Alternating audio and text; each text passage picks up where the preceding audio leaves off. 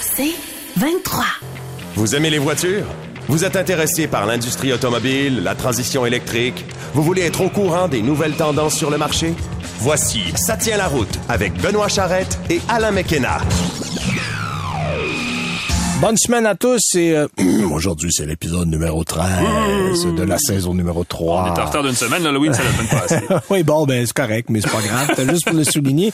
Alain Mécana, salut. Salut Benoît. Euh, cette semaine, tiens, on va vous proposer une solution de mobilité euh, parce que là, on le sait, on parle de toutes sortes de méthodes pour essayer d'éviter les routes parce que c'est bloqué. Il y en a de moins en moins des routes. Euh, ben oui. Il y en a de moins en moins et ceux qui restent sont bloqués en construction, bourrés de cônes. On va parler d'une compagnie euh, d'ici, en fait, de Fuel euh, avec deux L, Avec deux L. euh, qui sont des vélos électriques avec son vice-président des opérations, Jason Mattheus. Ça va être notre invité de cette semaine.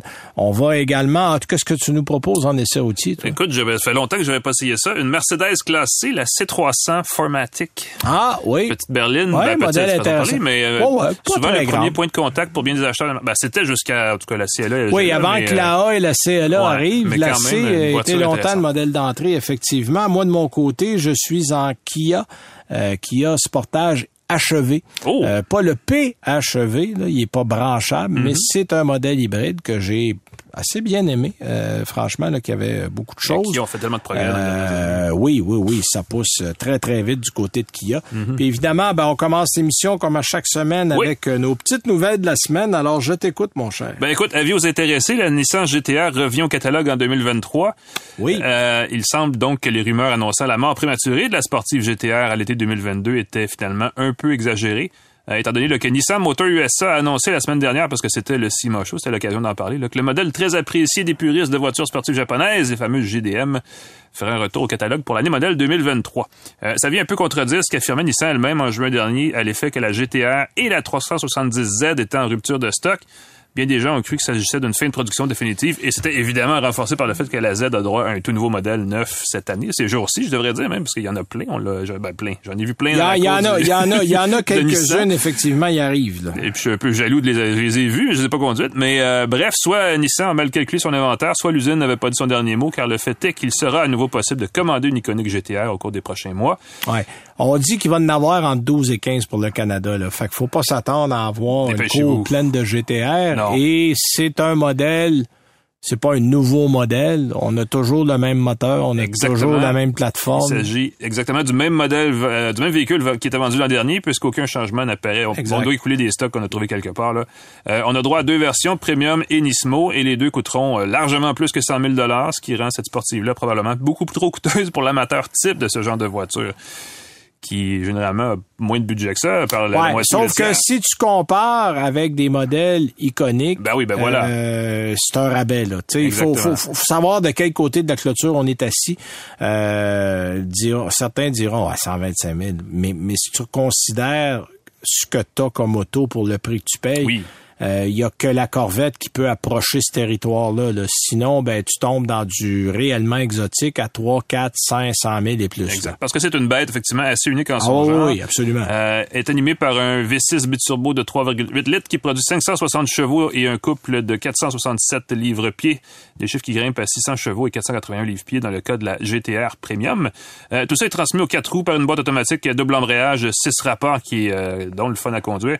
Euh, si on avait à prononcer, à se prononcer sur cette GTR, on, dirait qu'il s'agirait probablement plus d'un modèle à collectionner que d'envoyer sur la piste. Une question évidemment de goût, mais c'est ce que je ferais personnellement Oui. j'avais ce genre de budget-là.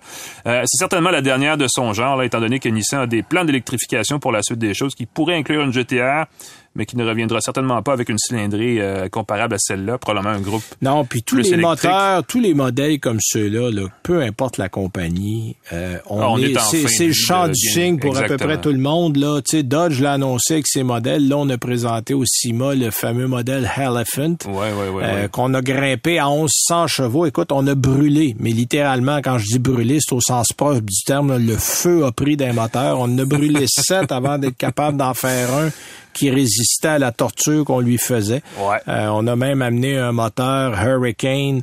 Euh, tu sais, il va rester quelques unités encore, Mais il faut pas se leurrer là. Tout ça dans quelques années, ça va être merci bonsoir et les parties. Non, puis je pense qu'il faut pas non plus négliger la capacité des moteurs électriques de produire du muscle. Ça, je pense que c'est ce que bien des ingénieurs ne réalisent pas à l'heure actuelle chez bien des constructeurs, mais en fait, c'est pas un manque de puissance, c'est un manque de sensation qu'on a du côté des modèles électriques. Parce que, euh, écoute, il y, a des compagnies comme Rimac là, qui produisent des véhicules ben électriques. Ben écoute, ils sont tellement puissants que personne ne sait vraiment encore à quelle vitesse on peut aller parce que parce que c'est, écoute, c'est dangereux si tu amènes ça à la limite de ce que c'est capable de faire. Là, c'est épouvantable. Je sais pas si tu as vu, mais Ken Block, sa dernière vidéo, c'était avec une Audi électrique. Oui, oui, Et clairement, il y a du fun avec ça. Donc, ah, oui, oui, absolument. Euh, donc, c'est, la puissance va rester.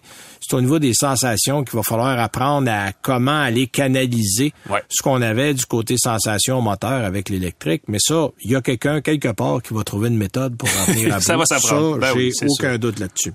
Euh, Volkswagen aussi qui va donner plus de détails parce que lui aussi Volkswagen a un grand plan d'électrification. Là, on s'est même euh, on s'est même donné comme objectif de surpasser Tesla là dans un terme qui est pas trop long. Ouais, puis la, écoute, la stratégie elle, ben, manque pas de sens évidemment. Euh, le virage électrique de toute façon, on le savait, elle était déjà assez amorcée chez Volkswagen.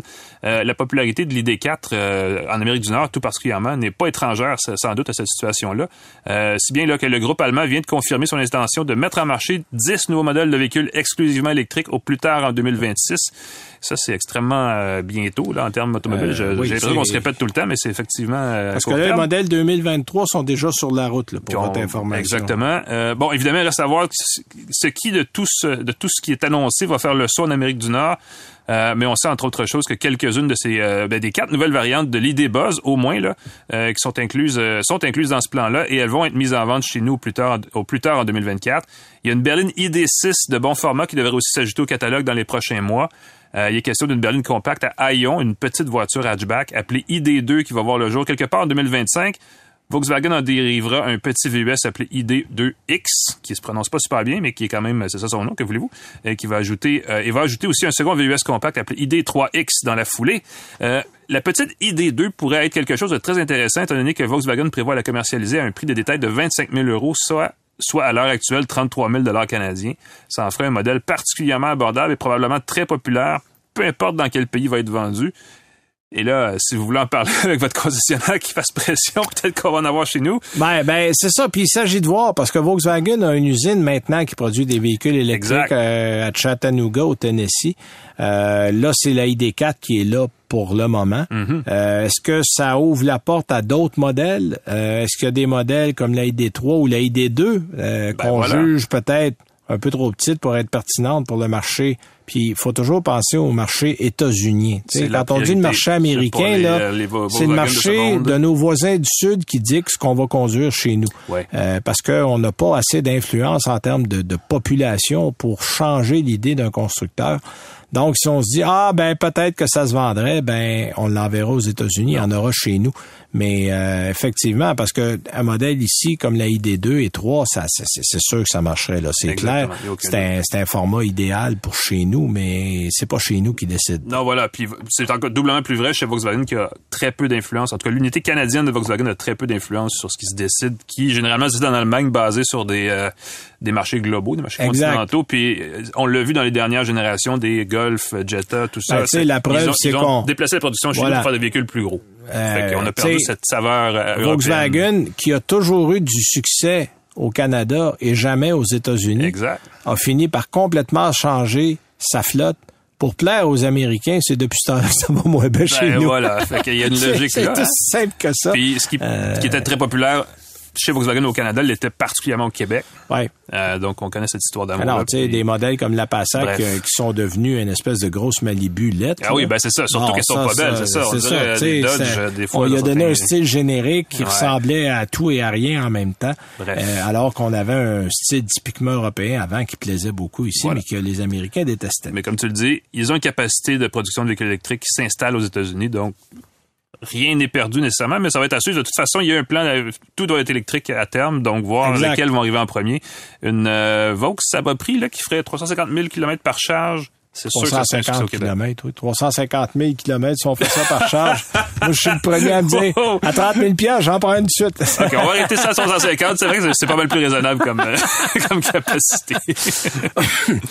de mon côté, je pouvais pas m'empêcher de parler de notre ami Elon Musk, qui, est- qui est le nouveau patron de Twitter. On parle de lui sans arrêt depuis deux Euh, semaines. oui. mais je, ça me faisait un bout de temps.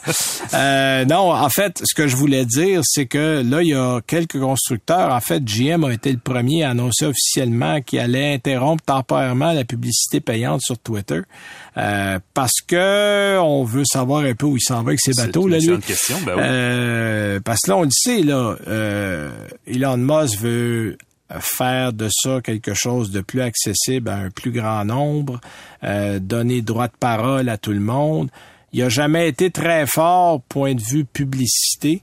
Mais on le sait que sans publicité, Twitter va mourir. Là. C'est, les les- Ben oui, le les frais, ben oui, c'est le modèle d'affaires actuel. Donc, est-ce qu'il veut changer le modèle d'affaires?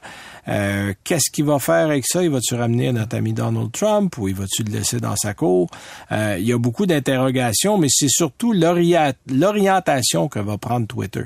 Et je pense que c'est un peu ça que les principaux publicitaires attendent, de voir qu'est-ce qui va se passer. Euh, Est-ce que ça va très rapidement devenir une jungle? Est-ce qu'il va y avoir un contrôle là-dessus? Euh, parce qu'on le sait, là, il est, il est assez, euh, euh, il est assez disparate, notre ami Elon. Ouais, là, puis pas euh, juste ça, il a retiré Twitter de la bourse, donc c'est une entreprise maintenant qui redevient privée. Est-ce que les décisions vont se prendre de façon aussi... euh, il y a des bonnes questions à se poser là, là-dessus, effectivement. Alors, j'ai bien hâte de voir parce que on le sait, là, la majorité des constructeurs automobiles sont sur Twitter. Euh, ils dépensent des montants importants chaque année. Euh, Est-ce que ça va rester? Est-ce que ça va revenir? Euh, puis en même temps, ben, les compagnies se disent, moi, je veux-tu travailler pour mon concurrent? Euh, Est-ce que mettre un sou chez Twitter, ça aide Tesla? Ouais, c'est une bonne question. Ben, c'est ça. Il faut regarder tout ça parce que euh, on le sait, Twitter a été la voix d'Elon Musk depuis qu'Elon Musk est à la tête de Tesla.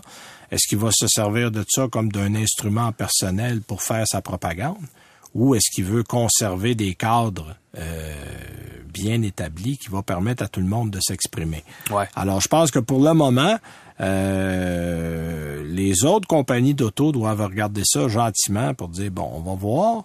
Euh, GM a décidé de dire, bon, moi, je m'en vais pas pour toujours, mais je m'en vais pour un petit bout de temps. Ouais. On va regarder ce qui se passe. Si c'est à mon goût, parce que...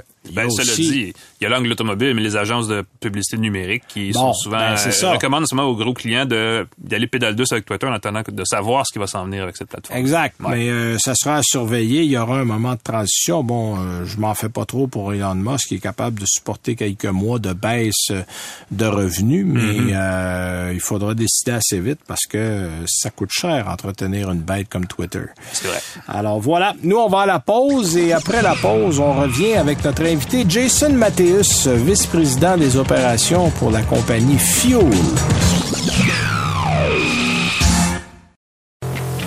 Vous écoutez Ça tient la route avec Benoît Charrette et Alain McKenna. Alors, on le disait en début d'émission, euh, on trouve euh, ou on essaie de trouver toutes sortes de solutions pour la mobilité en ce moment dans la grande région de Montréal, parce qu'on le sait, là, euh, la congestion, c'est un problème sérieux, puis c'est pas pour un an ou deux. On dit trois, puis là, Ah, puis euh, là, oui. puis il y en aura d'autres après, puis bon, euh, je risque d'être à ma retraite quand ça va commencer à mieux aller dans la région de Montréal. Mais une de ces so- solutions-là, euh, c'est la mobilité électrique. Euh, je dis mobilité parce que la compagnie euh, de laquelle on va parler ne fait pas que des vélos électriques, on va en parler avec son vice-président des opérations, mais va faire toutes sortes de solutions de mobilité électrique. Et j'ai nommé la compagnie Fuel. Ça s'écrit Fuel comme de, du carburant, mais avec deux L. Donc F-U-E-L. L. Et son vice-président des opérations ici au Québec, c'est euh, Jason Mathéus. Bonjour Jason. Bonjour, bonjour. Ben merci d'être là avec nous. Oui, merci. Parle-nous un peu de cette compagnie-là. Moi, j'avoue qu'avant de faire un peu de recherche et qu'on se rencontre, j'avais pas entendu parler de Fuel. Euh, ça commence où? Qui est derrière ça? Et c'est quoi l'opération qu'on a du côté du Québec? Ben, en fait, moi, je suis euh, cofondateur de Velocity Distribution. On distribue euh, des vélos et des pièces de vélo à travers le Canada et les États-Unis. Euh, il y a quelques mois, on a été approché par Fuel, justement, par leur président François-Xavier Terny. Et puis, euh, Fuel est basée aux États-Unis. C'est une compagnie qui a été fondée par Eric Buell de Buell Motorcycles. Ah oui, Buell, les, les, les, Harley en dimanche. Euh, les, les, amateurs de moto vont savoir tout de suite de quoi on parle parce que je pense qu'Eric Buell est extrêmement connu dans le milieu de la moto. Là.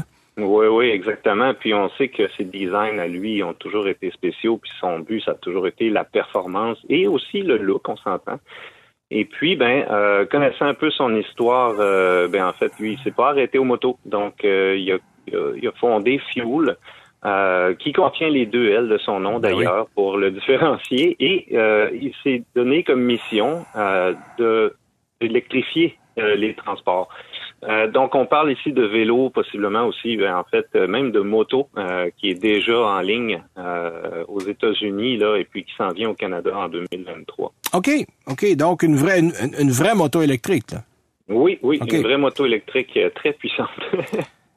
Bon, on va commencer par parler des vélos parce que ça, en ce moment, c'est disponible, on peut les acheter.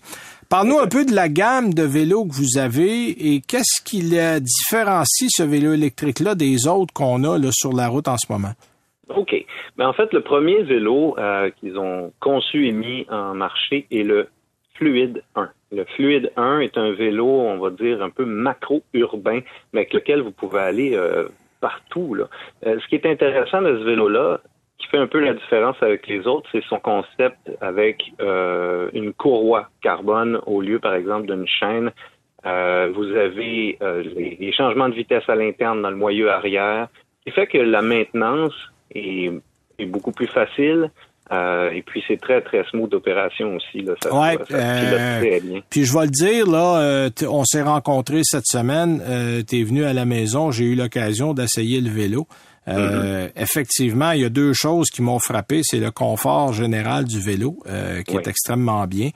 Et euh, effectivement, l'opération, c'est-à-dire que une courroie euh, est beaucoup plus confortable, souple et facile d'utilisation qu'une chaîne. On n'a pas de changement de rapport. en fait, on en a, mais c'est des, des cliquetis sur le guidon. Là, mm-hmm. pour euh, il y, a, y, a, cinq niveaux de résistance différents sur le vélo, euh, et ça permet d'avoir une opération extrêmement souple du, du, du vélo en question. Là. Effectivement. ce qui est intéressant aussi, c'est qu'il y a cinq niveaux d'assistance électrique. Donc, c'est un vélo qui n'a pas de poignée de, des gaz, on va dire. Euh, donc, il doit être pédalé, ce qui fait que euh, effectivement la machine est là pour nous assister. Donc, euh, le fait aussi qu'il y ait deux batteries aide beaucoup pour la pour le range, on va dire. Oui, pour l'autonomie, effectivement. Parce que il y a le, le, vélo, bon, évidemment, en prenant pour acquis qu'on garde ça à une assistance de niveau 1, c'est-à-dire l'assistance de base, on peut aller jusqu'à 200 km d'autonomie avec le vélo. Là. C'est, c'est beaucoup, là, parce mm. que la moyenne, moi, des vélos électriques que j'ai essayé, on est entre 80 et 110, 120, puis dans certains cas, si tu as juste une seule batterie, c'est 30 à 50. Donc, d'aller jusqu'à 200 km, euh, on peut faire toute une journée de vélo. Ben oui. Oh oui, si on se rend jusque-là, effectivement. Donc, euh, c'est sûr qu'avec une autonomie comme ça, ça va beaucoup, euh, on va dire, effacer un peu la peur de manquer de courant, on va dire, qui est, très commune dans le monde électrique.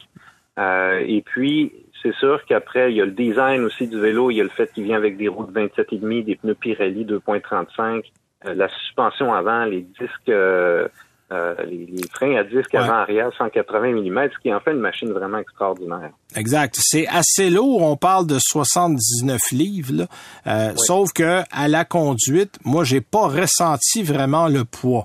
Oui, on sent qu'on a une présence sur la route, mais ça se manœuvre très bien, ça tourne très bien. Euh, j'ai pas eu de problème. J'ai conduit ça comme un autre vélo.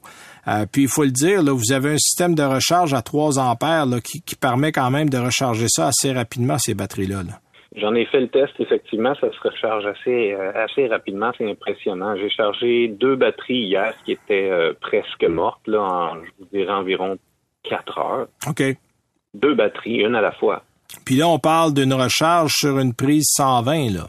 Exact. Bon, oui, on n'a pas besoin pas une charge de niveau 2 avec niveau ça. 2 sur un vélo, ça, ça serait, oui. ça prendrait tout un vélo. ça serait quelque chose. Euh, et là, évidemment, euh, là, vous distribuez ces vélos-là du côté de Fuel. Est-ce qu'il y a des endroits, parce que les gens qui seraient intéressés, on, peut se procurer ça où, ces vélos-là?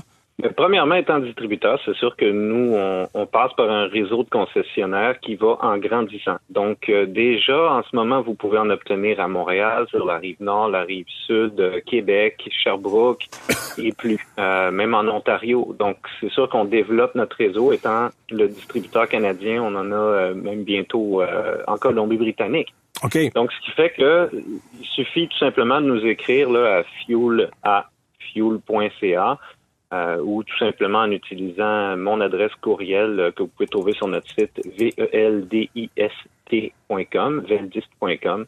Si vous êtes concessionnaire et vous êtes intéressé, appelez-nous. C'est sûr et certain qu'on cherche des bons concessionnaires haut de gamme euh, pour faire la distribution de ces vélos-là, mais ils sont déjà disponibles.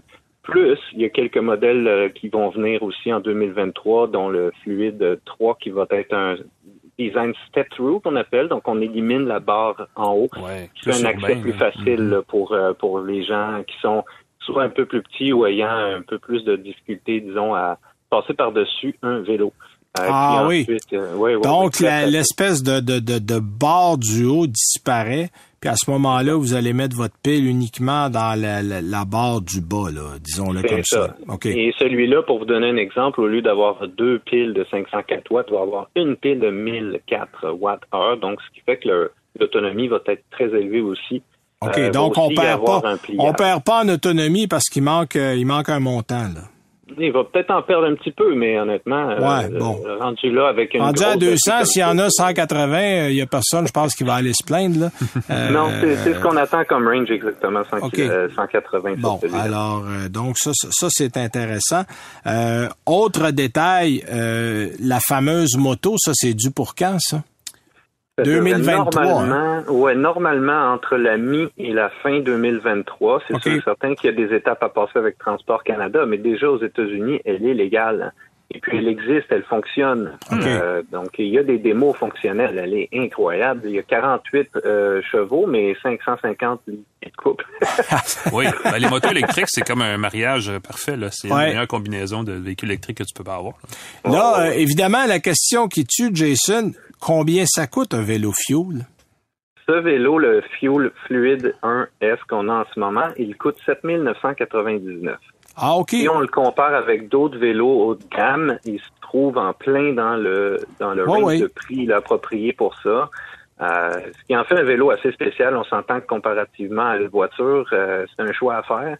Mais il y a de plus en plus de gens qui, qui adoptent ce mode de transport-là, surtout en, en ville. Ben, en fait, tu sais, n'importe qui qui est qui est à Montréal ou même ben, en banlieue aussi. Euh. En banlieue aussi là parce que bon, mm-hmm. c'est moins c'est moins évident l'hiver là, mais on a maintenant le pont Champlain et le pont Jacques Cartier euh, qui ont toutes les deux des accès pour aller de la rive sud euh, au centre-ville.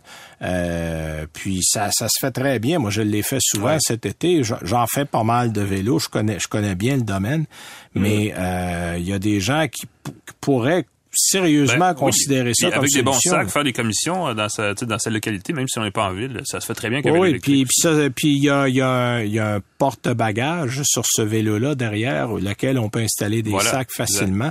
Euh, donc ça peut ça peut devenir une solution, en tout cas intéressante pour le transport. Là. Euh, si on parle de sécurité, là-dedans aussi, il y a le phare avant, il y a le low beam, le high beam. Euh, il y a même une lumière de frein en arrière. Il y a un mhm. klaxon 12 volts euh, qui est très, très puissant. Donc, il faut se faire entendre. Oui, puis vous avez, vous avez une espèce de petit écran, je pense aussi, qui sert d'ordinateur de bord. Oui, oui, exactement. On peut euh, vérifier le, dans le fond, le kilométrage qu'on a fait, le niveau de la batterie, la vitesse. Ben, en tout cas, je vous invite euh, à aller voir ou vous informer. C'est Fuel, donc F-U-E-L-L, Fuel Bike, euh, des vélos fort intéressants puis qui peuvent être une solution de mobilité. Merci beaucoup, Jason Mathéus. Euh, c'était très intéressant. Ça m'a fait très plaisir. Merci à vous deux, messieurs. Puis euh, on continue quand on aura des motos. Je serais curieux de voir ça. Ah ben, mais ça, ben oui. ça marche. C'est qu'on va s'en reparler. C'est bien beau, merci. Alors c'était euh, Jason Mathéus qui est vice-président des opérations pour les vélos Fuel. Nous, on va à la pause et on revient avec nos essais routiers.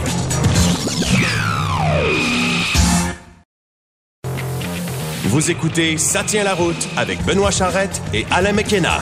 Alors, pour nous écouter chaque semaine, comme vous le faites en ce moment, Ouvrez la radio. ouvrez la radio. Ouais. On est, c'est vrai qu'on a une émission. On est un petit peu partout sur le réseau Cogeco, mais à Montréal, c'est le dimanche soir à 18h. Donc, vous pouvez nous écouter à la radio. Sinon, ben, le balado est sur le 98.5 et la plupart des stations du groupe Cogeco dans la section balado sur le site web. On est là ou on est aussi sur annuelauto.ca. Puis, coudon, abonnez-vous donc via Oui. euh, les nombreux sites euh, où on a des balados. C'est fun quand on s'abonne, on a, en tout cas moi sur mon ordinateur, j'ai une petite alerte quand l'émission apparaît dans le Oui, absolument. Et euh, c'est comme ça qu'on a plusieurs rien euh, auditeurs, mais c'est la meilleure façon de pas nous rater. Exact. Et ben faites-le chaque semaine. Et euh, parlant d'essais routiers, on en était là avant la pause. Ben Alain, tu vas nous parler d'un Mercedes toi cette semaine. Oui, ça faisait longtemps que j'avais pas conduit une voiture Mercedes, surtout la classe C qui était pour moi longtemps l'espèce de baby Euh, pour les acheteurs canadiens parce y Ben, avait, on un catalogue plus limité qu'ailleurs. là. Jusque jusque euh, passé le début des années 2000, avant que la CLA arrive. Puis. Avant ça, il y a eu le modèle A, mais la C a été l'entrée de gamme pendant Ouais. des années. Berlin notre gamme, une sorte de version réduite de la classe S là, qui est plus, évidemment beaucoup plus confortable et luxueuse, qui se veut l'espèce de voiture phare chez Mercedes.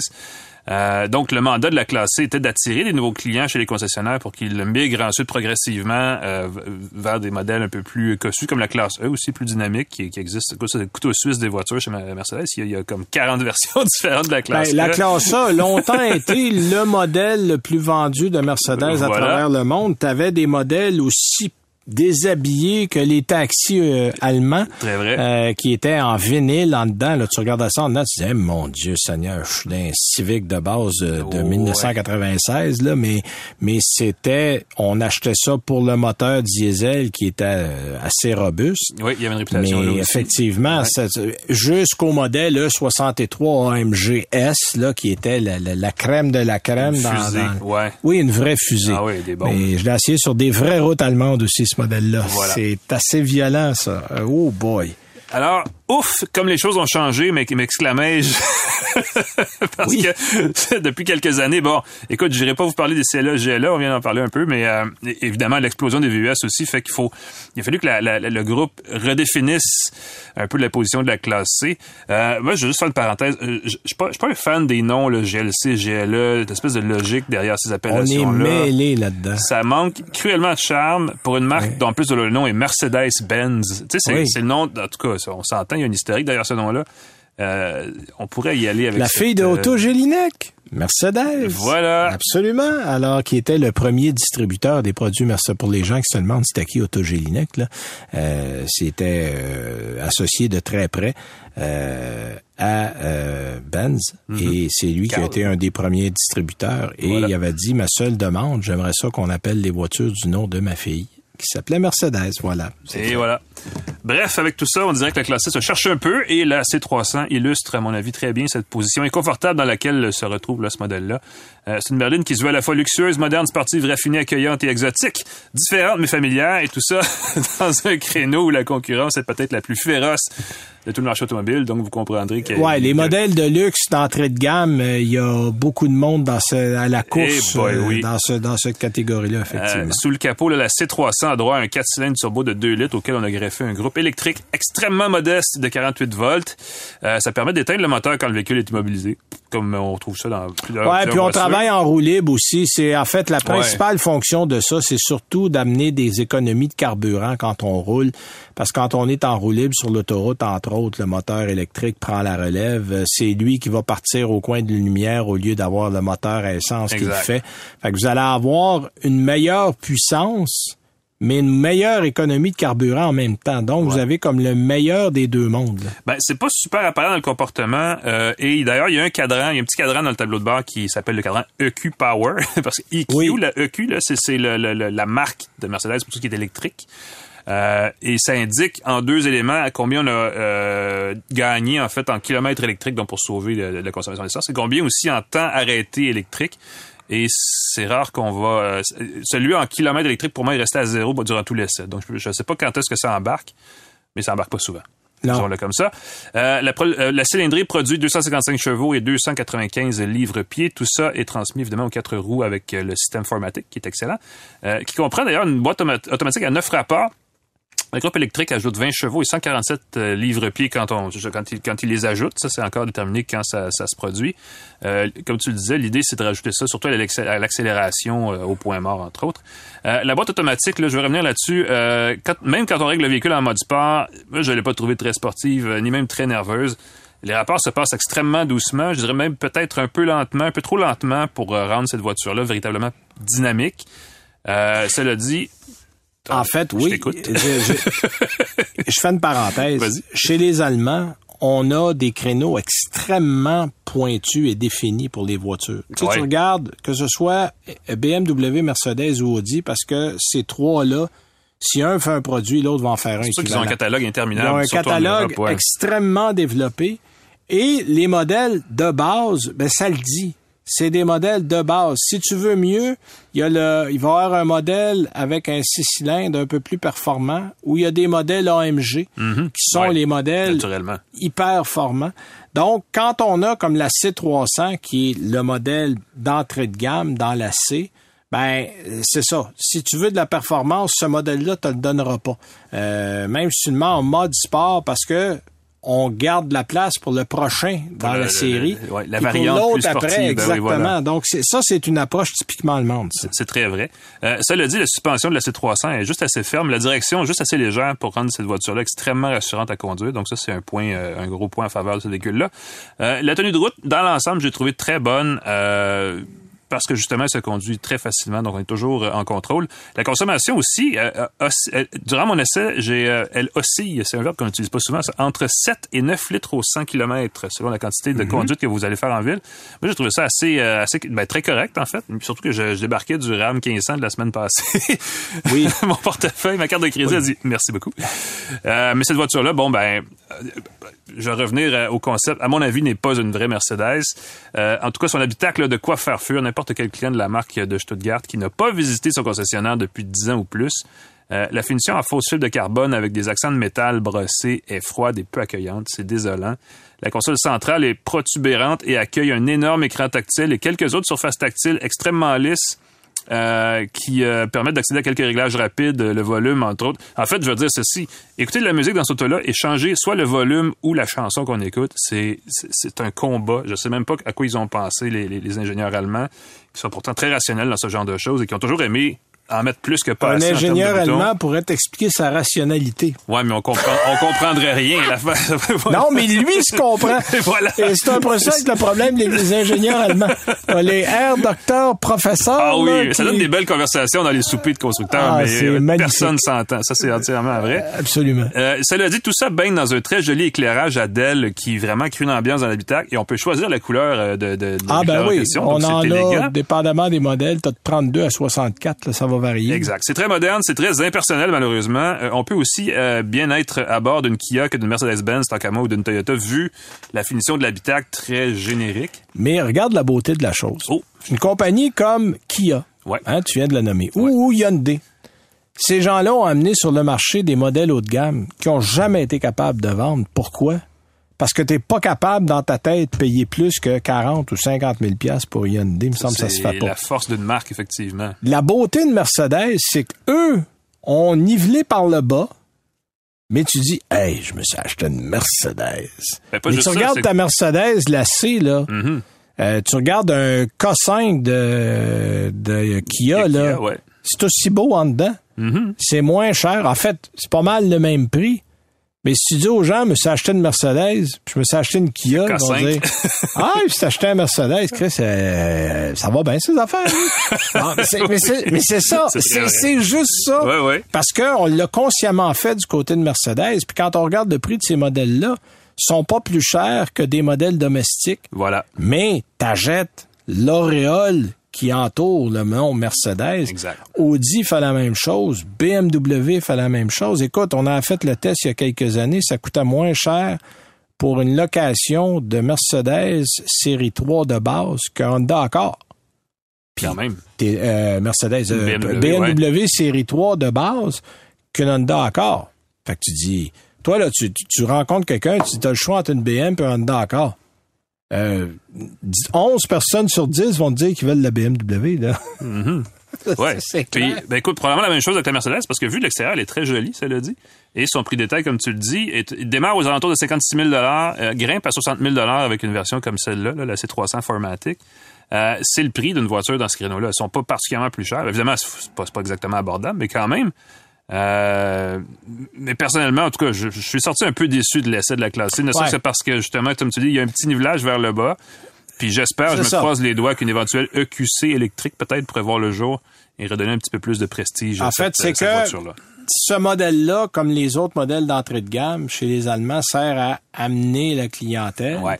Et on veut éventuellement les garder chez nous, puis les amener dans une classe E, les amener dans un véhicule utilitaire qui va être mieux équipé, euh, parce qu'on est capable de faire du spectaculaire chez Mercedes, mais volontairement, on le fait pas pour ces modèles-là, pour rester à un prix qui est Ben, réaliste ils pour l'ont que les dit gens euh, puissent acheter. il y a quelques années déjà qu'ils voulaient rajeunir l'âge ben, l'âge moyen de leur Oui, acheteur. Donc nécessairement, ça prenait des véhicules plus modernes et ça donne ce que ça donne. C'est pas, c'est pas, euh, c'est peut-être pas regarde, le- fidèle à la tradition, mais Le c'est quelque plus chose bel de bien. exemple, le fameux euh, M-Box, là, le fameux Oui, ben, système. le système, euh, c'est ça, l'interface. euh, Bon, ben, intra- introduit en premier dans la classe A, dans le tout petit modèle le moins cher de la gamme. Pourquoi? Parce que l'utilisateur a la trentaine et c'est pas monsieur ou madame euh, qui achète une classe S qui va être intéressé par le M-Box. Alors, euh, c'est pour ça qu'on on voit ça, mais ça va bouger. Cela dit, je pense que ça reste un modèle pertinent, mais euh, on n'est pas habitué d'avoir une finition disons, peut-être un peu plus bas de gamme que d'habitude dans un produit Mercedes. Voilà. Exact. Moi, de mon côté, j'ai roulé le Kia Sportage, le nouveau Kia Sportage 2023 achevé. Attention, pas le PHEV, il est pas branchable, c'est uniquement le modèle hybride. Euh, modèle qui est extrêmement euh, bien fait, qui est entièrement redessiné, euh, qui va se comparer à des modèles comme euh, le RAV4 hybride, euh, le CRV hybride là, qui est arrivé maintenant, en fait, qui arrive cette année. La puissance, c'est un moteur 1.6 turbo, moteur qu'on connaît bien du côté de chez Kia, qui fait 227 chevaux. C'est un petit peu plus que le RAV4 hybride qui est à 219 chevaux, mais on s'entend, on est à peu près dans les mêmes eaux. Au niveau de la consommation, ça, ça a été une bonne nouvelle. Euh, je me suis tenu entre 7 et 8 en termes de moyenne de consommation à cause évidemment du moteur hybride qui fait un bon travail.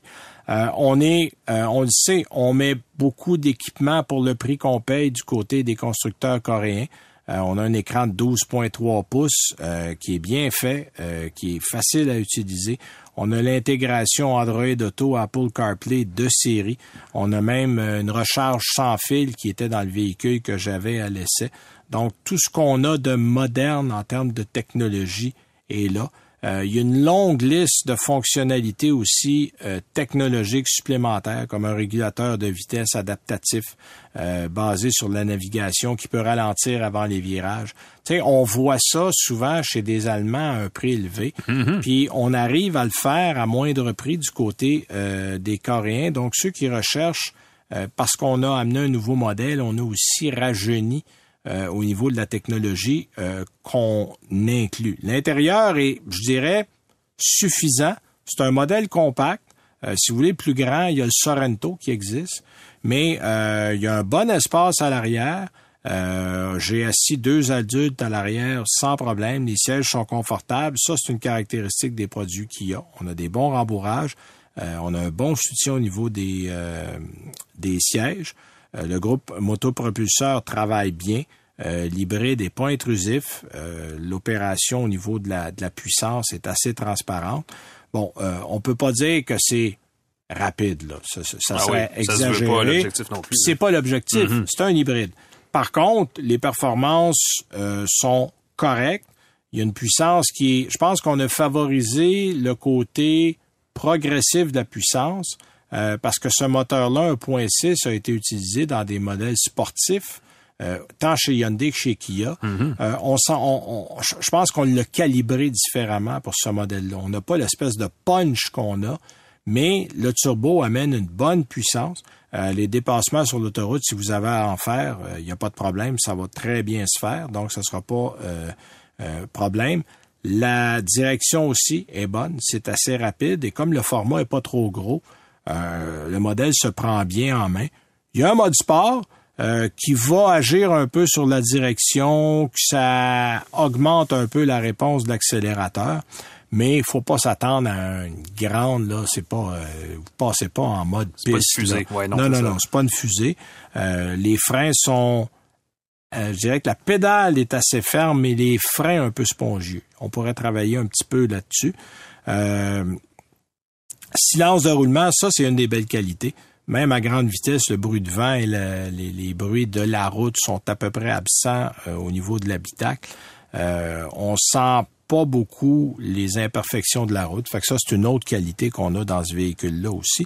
À l'intérieur, ben vous avez, c'est bien, on le disait tantôt, Kia en offre beaucoup pour son argent. Euh, on a une des meilleures garanties encore de l'industrie à C'est 5 vrai? ans. Ben oui. Et on a, euh, on n'a pas, et ça c'est la grande qualité, je pense, des produits Hyundai et Kia, on n'a pas à payer pour de l'équipement. C'est-à-dire que les modèles viennent bien équipés. Ouais. Euh, souvent, ce qu'on a en option dans des produits euh, peut-être européens ou des certains produits américains, on l'a de série. Bon, je sais que les gens vont me dire, ouais, mais ils ont eu toutes sortes de problèmes de moteur depuis quelques années. C'est vrai. On en a eu, on en a encore. Il y a eu des recours collectifs. euh, les moteurs 2 litres, 2.4 litres, on en a changé. Mon père était un de ceux-là. Mon père a un Elantra, puis, puis, mais ils ont changé le moteur, ils ont rien dit. Il y a un moteur neuf. Ils en racheté un autre après. Ah bon? Euh, mais en termes de conduite, en termes d'équipement, en termes de prix pour ce que vous avez entre les mains, ça, les Coréens, je dois avouer qu'ils font du très bon travail et c'est probablement le, ça qui fait que les modèles sont populaires ici Ouais. parce que les gens en ont pour leur argent. Ben, le progrès, le niveau de raffinement, parce que le moteur hybride, euh, c'est un bel exemple chez Hyundai et Kia. Les premières, les premiers hybrides qu'ils avaient, c'était, c'était vraiment deux moteurs qui travaillaient ensemble, puis on le sentait, l'électrique et Ouais. l'essence. Puis là, maintenant, c'est tellement fluide l'intégration qu'effectivement, on sent qu'ils travaillent fort pour améliorer leurs produits. Ah non, non, puis euh, ils sont, tu sais, on, on ose du côté du design, on ose du côté de l'équipement, on, on sait ce que les gens aiment, puis on y va avec ça. Donc, ça reste un modèle qui est bien conçu au niveau de l'espace, au niveau de l'habitacle, au niveau du rangement. Euh, la console centrale, un petit bac où vous avez un peu d'espace dans la console centrale. Euh, on peut, euh, il y a des ports et euh, des euh, recharges sans fil, je l'ai dit tantôt. Euh, donc, c'est c'est euh, c'est bien fait, c'est bien construit. Et en général, si vous vous demandez si ça va bien, oui, est-ce que ça va être durable à long terme? Le modèle est flambant neuf. Ça, je peux pas le Ouais. dire. Mais moi, l'essai que j'ai eu, avec le temps que j'ai eu le véhicule, euh, honnêtement, c'est un modèle que je recommanderais. Moi, j'ai bien hâte d'essayer le PHEV. J'allais dire, est-ce que l'hybride Euh, ou le branchable vont être un choix difficile à faire? Ben, moi, une fois qu'on a un hybride branchable, je vois plus l'intérêt d'acheter un hybride. C'est vrai. Honnêtement, là, c'est pour ça qu'on l'a amené un an d'avance. J'ai hâte de voir quand on va amener l'autre si on va abandonner l'hybride tout court. Mm-hmm. Parce que tant qu'à payer à peu près le même prix, il y en a un qui offre une autonomie électrique, l'autre en a pas. En espérant que l'autonomie électrique va être raisonnable, ça, c'est toujours la question qu'on doit poser. Mais pour quelqu'un qui veut faire une économie de carburant d'une voiture compacte dans un VUS euh, compact, faut pas dire intermédiaire, c'est pas assez gros, mais c'est un très bon choix pour le moment. Alors vous entendez notre petite musique, c'est la fin de l'émission. On vous dit merci, soyez prudents. À la semaine prochaine.